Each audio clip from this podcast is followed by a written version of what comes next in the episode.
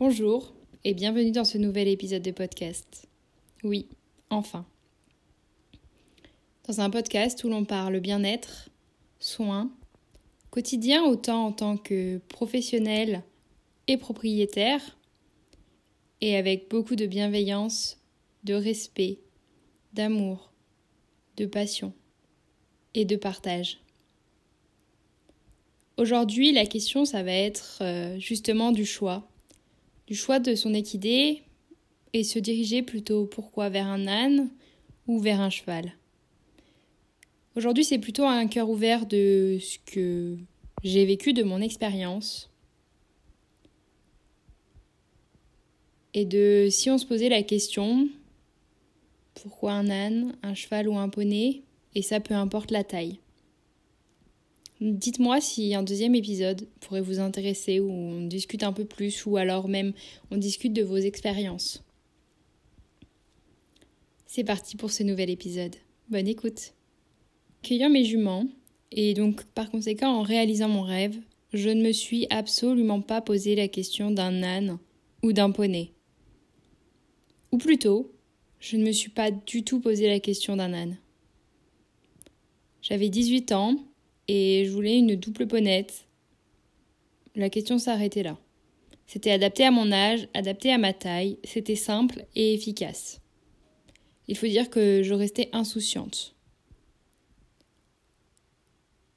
Et donc pas trop, voire pas du tout de réflexion. Puis, parce qu'au-delà d'un choix, ça a surtout été un coup de cœur et elles ont toutes été un choix du cœur.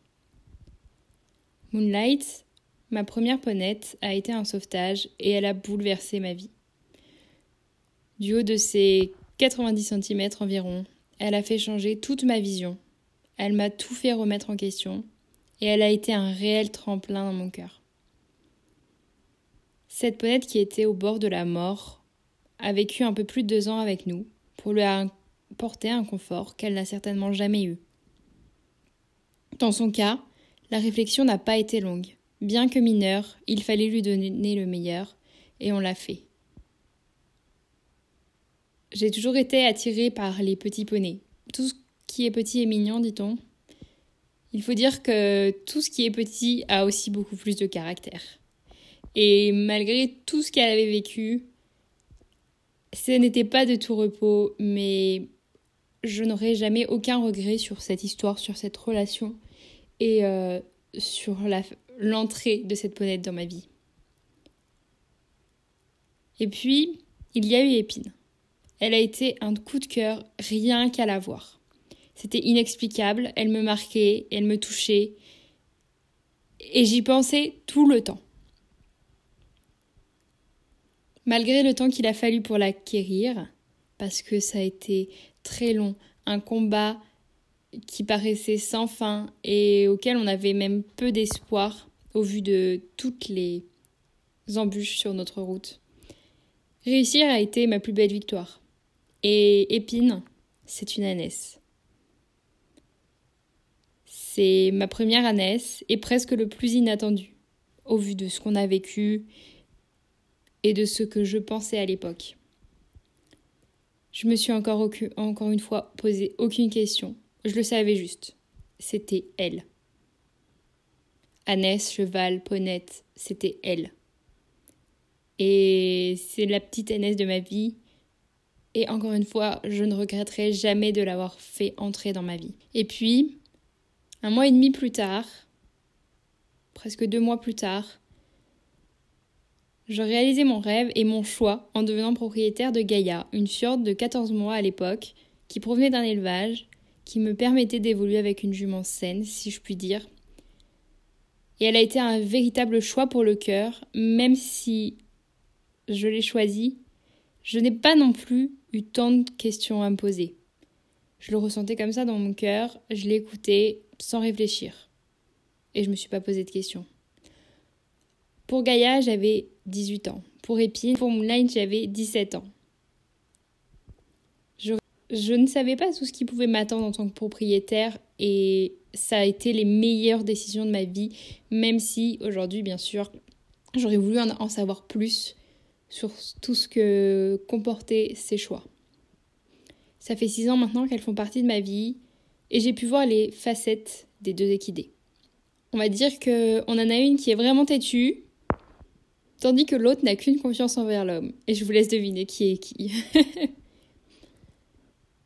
je vous ferai une description des, juments, ce qui vous me permettra d'apprendre à les connaître parce que je suis moi, parce qu'elles sont dans ma vie aussi.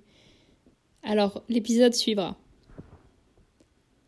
Et si on revenait au choix de l'équidé, que ce soit un âne ou un poney, je pense que c'est surtout suivre ses envies, être bien renseigné, que ce soit l'un ou l'autre, parce que tout ce que ça va comporter, que ce soit des soins ou du travail, va avoir une importance dans votre vie de tous les jours, dans votre comportement avec l'équidé, dans votre compréhension avec l'équidé. Et je peux pas dire que pour moi, il y a de gros changements parce que je leur apporte le même niveau qualité de vie, le même amour.